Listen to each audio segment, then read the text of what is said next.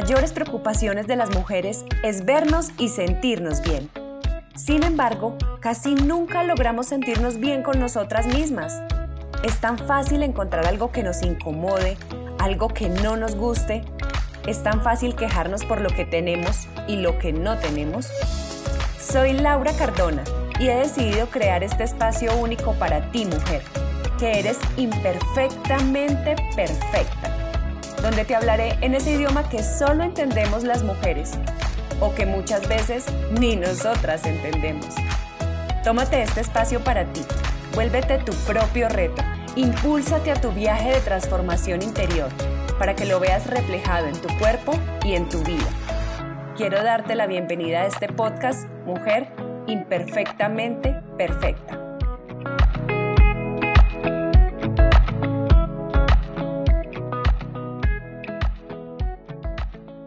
Bienvenida a un nuevo episodio de Mujer Imperfectamente Perfecta. Y como la mayoría de las veces, quiero empezar con una pregunta. ¿Qué te detiene para alcanzar eso que tanto quieres?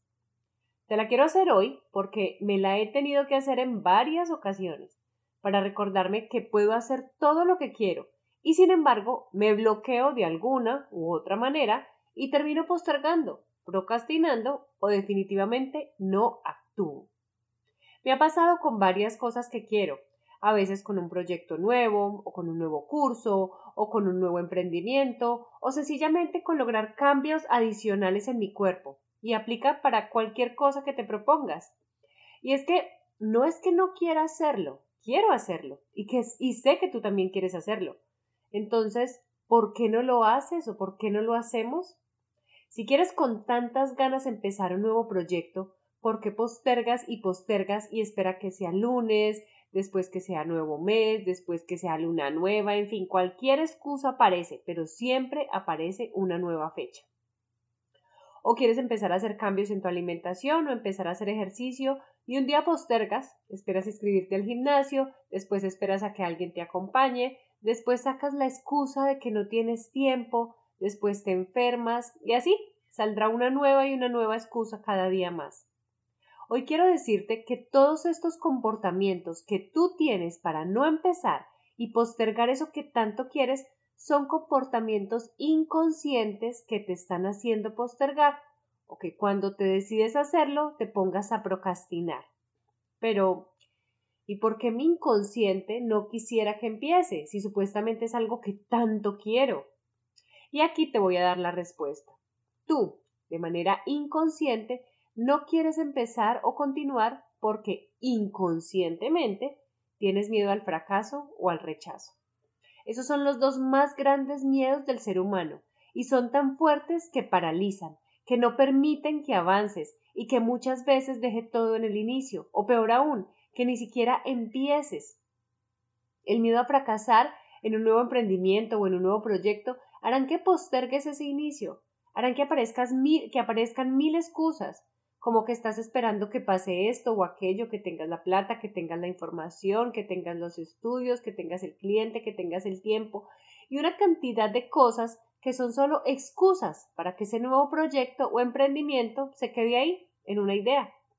¿De verdad te gusta que tus ideas queden en este punto? No, ¿cierto?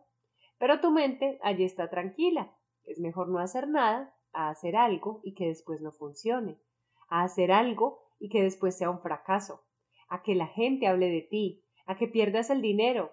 Tal vez, tal vez piensas que no es tan buena idea. Mejor, ¿sabes qué? Quédate donde estás. Eso es lo que te estás diciendo inconscientemente. Suena fuerte, pero tu inconsciente te está protegiendo para que eso no pase. Y por eso postergas y sacas mil excusas. Este es el miedo al fracaso. Igual funciona cuando vas a empezar una nueva dieta o quieres empezar a hacer ejercicio. Te inscribes al gimnasio, pero vas viendo que no da resultado y mejor no vuelves. Empiezas una dieta o te exiges para hacer cambios en tu alimentación y lo dejas a medias. Y es que si me invitan a comer algo a lo que yo no me puedo resistir o algo que yo no puedo rechazar, van a hablar de mí, van a decir que no pude, porque no cumplí, porque no fui capaz y entonces me fallé. Y nuevamente sale este miedo a fracasar, a no poder, a no cumplirte, que te dice, ¿sabes qué? ¿Para qué te vas a poner en estas si no lo vas a hacer? Mejor quédate donde estás. Sigue comiendo mal, sigue pensando que así estás cómoda y no hagas nada más. Miedo a fracasar, miedo a sentir el rechazo. ¿Crees que con estos miedos vas a lograr algo en tu vida? Independientemente del campo, del campo donde te lo estés proponiendo. Sea lo que sea, no vas a lograr nada si no aprendes a trabajar con tus miedos. ¿Sí? Como lo oyes, trabajar con ellos. Porque el miedo siempre va a estar allí. Siempre vas a tener un poco de temor si vas a empezar un nuevo proyecto. Siempre va a estar el pensamiento. ¿Y qué tal que yo no pueda con este nuevo estilo de vida o de alimentación? Siempre. Vas a empezar a trabajar con esto que estás sintiendo. Vuelve a tu miedo al fracaso o a tu miedo al rechazo tu aliado. La diferencia entre las personas que tienen resultados y las que no es que las que tienen resultados tomaron acción. ¿Tú crees que estas personas no tenían miedo cuando empezaron? ¿Crees que no se sentían frustrados en algún momento con lo que estaban haciendo y no veían resultados? Claro que lo sentían, pero así se arriesgaron sintiendo miedo, se atrevieron y después vieron los frutos. Entonces, ¿por qué tú no?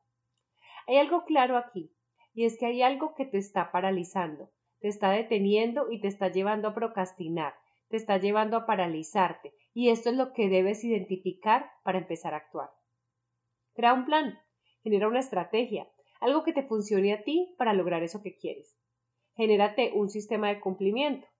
Por ejemplo, a mí me funciona muy bien llevar un registro, un cronograma o un calendario y voy marcando una X por cada día que me cumplo y cada cierta cantidad de días o de meses, dependiendo de tu objetivo, te das una recompensa. No sé, por ejemplo, si quieres empezar a obtener resultados en tu cuerpo, mejorar su forma y cambiar hábitos alimenticios, y para esto decides llevar cierto tipo de nutrición. ¿Qué tal si haces un calendario y lo pones en un lugar visible de la cocina, donde al final del día marques si te cumpliste o no te cumpliste ese día?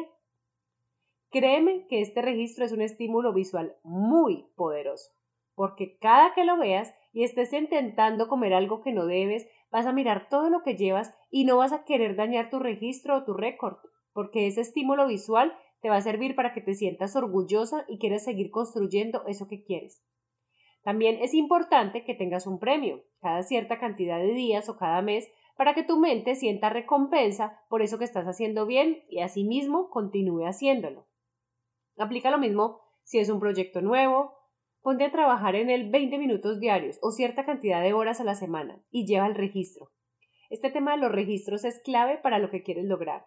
¿Por qué? Sencillo. Si tú decides que vas a eliminar el dulce, pero hoy te comes un postre pequeñito, mañana dices que vas a comer solo este cuadrito pequeñito, al otro día ese poquito no me hace daño, y así te la pasas todos los días, pues no vas a ver resultados con esta suma de pequeñas cantidades diarias. Pero por el contrario, si cada que te comes ese dulce pequeñito lo registras en tu calendario como un día que no te cumpliste, y cuando vas a ver tienes puros puntos negativos, puras X o lo que lo pongas en tu calendario, pues tu mente sabrá que va por el camino que no es. Pruébalo y cuéntame si te funciona. A mí me va súper bien cuando veo que me estoy saboteando con algo o que estoy postergando mucho. Después de identificar cuál es el miedo o el motivo de mi procrastinación, paso a hacer un plan de acción. Así que te invito a que hagas el tuyo. Si no sabes por dónde empezar, yo te puedo acompañar a que lo hagas. Recuerda, no hay excusas para lograr eso que quieres. ¿Quieres resultados promedio o quieres resultados extraordinarios? Ponte manos a la obra y nos vemos en el próximo episodio de Mujer Imperfectamente Perfecta. Gracias por estar conectada el día de hoy.